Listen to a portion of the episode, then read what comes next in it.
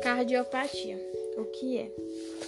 É uma inflamação do músculo cardíaco que provoca sua inflamação e enfraquecimento. A condição compromete a capacidade de bombear sangue, podendo levar à insuficiência cardíaca. Existem quatro tipos diferentes de cardiopatia. O mais comum é a cardiopatia que atinge pessoas de 20 a 60 anos e ocorre quando o coração não bombeia sangue suficiente.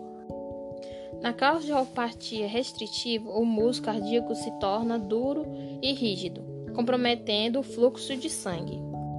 O terceiro tipo é a cardiopatia hipertrófica.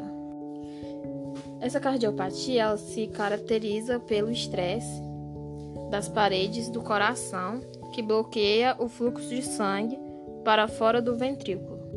A cardiopatia aritmogênica do ventrículo é um tipo raro que ocorre quando o tecido do músculo cardíaco é substituído por um tecido cicatrizado, afetando os sinais elétricos do coração.